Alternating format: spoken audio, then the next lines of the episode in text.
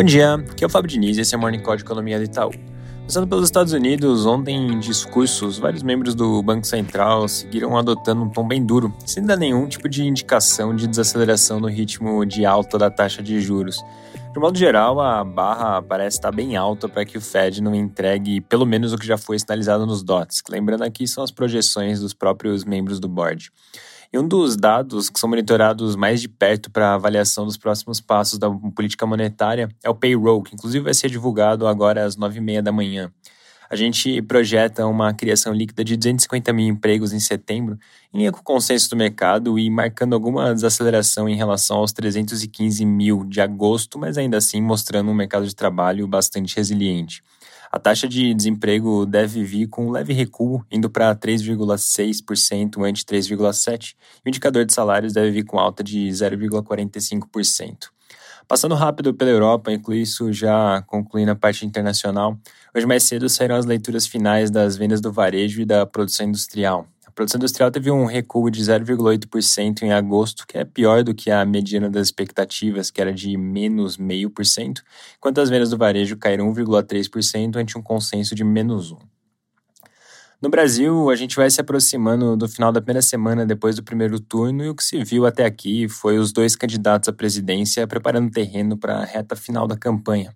Nos últimos dias, tanto o presidente Bolsonaro quanto o ex-presidente Lula concentraram esforços em reunir apoio para o segundo turno. Hoje, inclusive, tem um evento relevante nessa frente, com a senadora Simone Tebet provavelmente participando de um ato conjunto com o ex-presidente Lula. Pode ser que saia alguma sinalização relevante.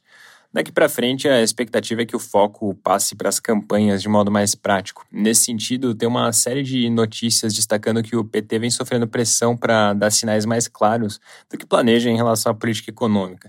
E uma das formas que isso poderia vir é via o anúncio da pessoa que ocuparia o equivalente ao que hoje é o Ministério da Economia. Mas apesar disso, não teve nada muito concreto até aqui. E ontem, inclusive, o ex-presidente Lula mencionou que essa decisão do ministro só vai ser anunciada anunciada em caso de vitória. Em relação às pesquisas, ontem o Instituto Quaest divulgou um novo levantamento mostrando o ex-presidente Lula na frente, com 54% dos votos válidos contra 46% do presidente Bolsonaro. E hoje o Instituto Futura também publica uma nova pesquisa. Lembrando que a gente ainda está na primeira leva de pesquisas pós-primeiro turno, então não dá para ter muita clareza da direção por enquanto. Isso deve começar a aparecer na semana que vem, quando esses institutos que já publicaram os primeiros levantamentos nos últimos dias divulgarem novas pesquisas. Mudando de assunto e com isso caminhando para o final, agora às 9 horas sai o resultado das vendas do varejo no mês de agosto, que deve mostrar um ligeiro recuo de 0,2%, tanto no índice restrito quanto no ampliado. E olhando para os nossos indicadores proprietários, a atividade seguiu dando sinais de enfraquecimento em setembro, com tanto o indicador de bens quanto de serviços mostrando queda no mês.